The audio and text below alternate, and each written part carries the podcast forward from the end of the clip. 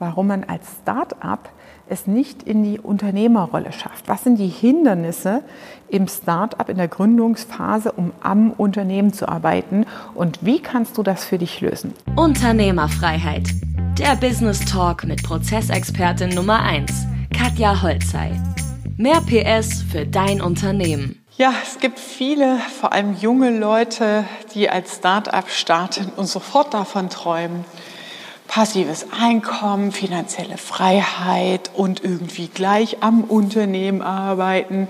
Und was der Irrglaube daran ist, möchte ich hier einmal erläutern, beziehungsweise auch darauf eingehen im zweiten Teil des Videos, wie es denn funktionieren kann.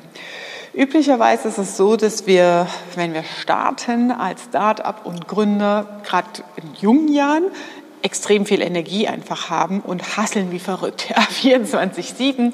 Wir sind von unserer Idee begeistert. Wir sind von unserer äh, Innovation begeistert. Schauen, dass wir entweder über Investoren Gelder zusammenbekommen als Start-up oder schaffen es halt wirklich gleich so in den Markt reinzukommen, dass sich die Umsätze einfach multiplizieren. Das heißt, der Fokus ist am Anfang in der Gründungsphase erstmal den Cash zu generieren, am Markt wahrgenommen zu werden, Umsätze zu machen und dann läuft es oftmals schon in diesen Automatismus, in dieses Hamsterrad, wo du dich selbst als Gründer, dann Geschäftsführer, sobald du Mitarbeiter hast, entsprechend die Firmierung anpasst, wo du dich verzettelst. Das heißt, du steckst einfach fest in dieser ganzen, diesem ganzen Wust, was so vom Steuerberater, Finanzamt und so weiter kommt. Man muss sich überhaupt erstmal mit diesen Themen auseinandersetzen, verstehen, dass die Kennzahlen und die Auswertung, die der Steuerberater macht, nicht deine Unternehmenskennzahlen sind, sondern dass die primär natürlich erstmal fürs Finanzamt gemacht sind. Dass, dass die Zahlen des Steuerberaters spiegeln nicht unbedingt einen Kontostand wider. Und da aufzuräumen und eine Struktur zu schaffen, KPIs zu entwickeln, also Kennzahlen zu entwickeln, die dir helfen, dein Unternehmen gezielt zu führen.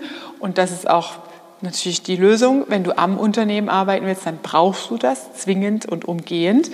Ähm, das fällt einem aber in der Gründungsphase überhaupt nicht ein. Ja, das heißt, die Zyklen, die sind halt auch sehr lang, also ein Geschäftsjahr, zwölf Monate, zwei Jahre, drei Jahre, bis dann die Steuerrückzahlungen und so weiter und Vorauszahlungen anfallen.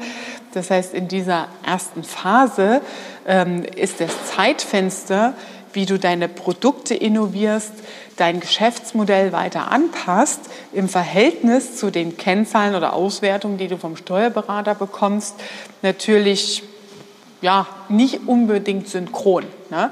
Ähm, und dadurch findet dieser innere ähm, Anpassungsprozess oder dich in die Unternehmerrolle reinzubegeben, halt sehr spät gefühlt statt, also aus meiner Perspektive sehr spät, wenn du nach drei, vier, fünf Jahren erst anfängst, dich damit unternehmerisch und strategisch auseinanderzusetzen, dann steckst du eigentlich schon im Sumpf drin. Ne? Das heißt, wir manövrieren uns rein, äh, setzen wild Personal ein, haben wenig Ahnung. Gerade bei jungen Leuten ist es oft so, da fehlt halt wirklich die Führungskompetenz was sich auch im Recruiting widerspiegelt. Am Ende hast du ein Team aufgebaut. Ich habe Startups erlebt mit 20 Mitarbeitern. Wenn ich da genauer reingucke, kannst du da eigentlich fünf bis acht, neun, zehn zum Teil komplett wieder rausnehmen, weil die Persönlichkeitsprofile und die fachlichen Eignungen für das, was das Unternehmen eigentlich braucht, nicht zusammenpassen. Ja? Das heißt, es wird einfach wild recruited ähm, und dann hast du natürlich erstmal einen Kostenblock an der Backe, den du navigieren musst. Und wenn dann keine Prozesse und Strukturen da sind, keine Klarheit über das Produktportfolio, passiert Folgendes üblicherweise, dass das Team in so eine Frustrationsdelle kommt. Das heißt, am Anfang sind die schnell gehypt, finden das Produkt cool, finden die Idee cool, finden dich cool. Es geht viel auch um Anerkennung ja, und Lobpreisungen, ähm, aber es geht noch nicht so um die Performance und Rentabilität. Und ähm, dann ist es halt so, dass wenn die Mitarbeiter keine klaren Stellenprofile und Rollen zugewiesen haben, dass oftmals aus dem Team heraus das Bedürfnis entsteht, ey, wir brauchen hier Prozesse. Ja? Irgendwie funktioniert das nicht so richtig, die Abläufe sind nicht klar, alle machen alles. Ja? Jetzt stell dir mal vor, bei 30 Mitarbeitern, 40 Mitarbeitern manchmal, alle machen alles. Ja, und das, das schlimmste Szenario ist, du hast 40 Mitarbeiter, es gibt einen Chef oder Inhaber oder Gründer, vielleicht sogar zwei, alle machen alles und die navigieren das alles. Dann ist doch klar, dass du im Hamsterrad feststeckst, ja, wenn du keine Strukturen aufgebaut hast.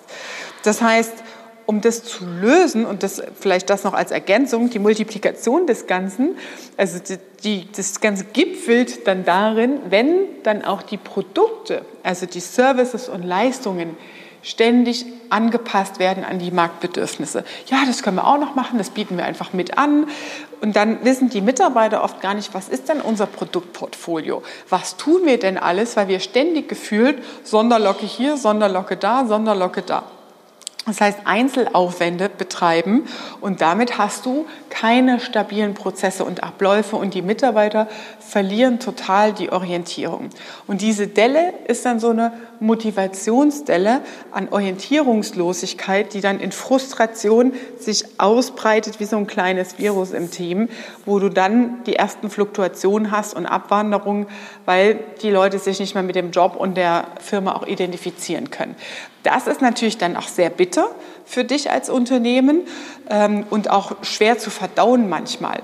Das heißt, im Idealfall hast du dein Kernprodukt sehr früh rauskristallisiert in deinem Produktportfolio und du baust dazu erstmal den kompletten Cashflow-Prozess aus. Das heißt, du definierst alle Abläufe, die notwendig sind, dass der Prozess dazu komplett stabil läuft.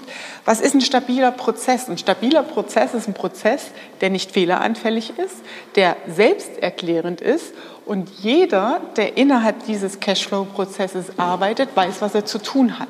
Und du hast maximale Rentabilität und maximales Output im Ergebnis am Kunden, das heißt die Rechnungsstellung, die Auftragsbestätigung, der Umsatz, der letztendlich reinkommt, läuft nahezu automatisiert. Ja. Das heißt, wichtig ist an der Stelle, das erstmal glatt zu ziehen mit Standards und Strukturen und im zweiten Schritt die Anpassung dieses Produktes, also Erweiterungen an Servicemodellen, entsprechend auch mit Prozessen, nachdem es ein Proof of Concept gibt. Das heißt, ein gewisser Umsatz erfolgt ist und es auch stabil im Produktportfolio verankert bleibt, dass dann die Prozesse nachgezogen werden. Und im Idealfall arbeitest du aus den Prozessen die Stellenprofile raus. Und das ist das, was Mitarbeiter oftmals brauchen, on the long run zumindest, also auf lange Sicht, eine Sicherheit und Stabilität in dem, was sie tun und auch eine gewisse Klarheit. Weil jeder geht sonst unzufrieden nach Hause, wenn alle alles machen, du immer nur am Jonglieren bist, hast du für dich eigentlich als Mitarbeiter mal runtergebrochen aus Mitarbeitersicht kein Erfolgserlebnis, wo du sagst, oh, das habe ich jetzt erledigt, da habe ich was weiterentwickelt, da kann ich jetzt einen Haken dran machen, weil das alles nur so ein äh, Rumeiern und Jonglieren ist am Ende. Das heißt, wichtig ist es halt, diese Stellenprofile zu definieren und daraus dann wieder in Kombination mit den Prozessen und Kennzahlen Zielvereinbarungen abzuleiten, um den Mitarbeiter auch den Fortschritt und die eigene persönliche Entwicklung halt auch aufzuzeigen und ihn lange zu halten bei dir im Unternehmen. Das waren jetzt mal in Kürze ein paar Einblicke in das Thema Systeme und Strukturen. Worauf solltest du achten? Was kannst du schon tun als Start-up, auch in, in der jungen äh, Gründungsphase deines Unternehmens, damit es überhaupt möglich ist für dich, mittelfristig am Unternehmen zu wirken? Das war Unternehmerfreiheit. Der Business Talk mit Prozessexpertin Nummer 1, Katja Holzhey. Du willst keine Folge mehr verpassen, um dein Unternehmen mit PS auf die Straße zu bringen? Dann abonniere jetzt den Podcast und folge Katja auf Instagram.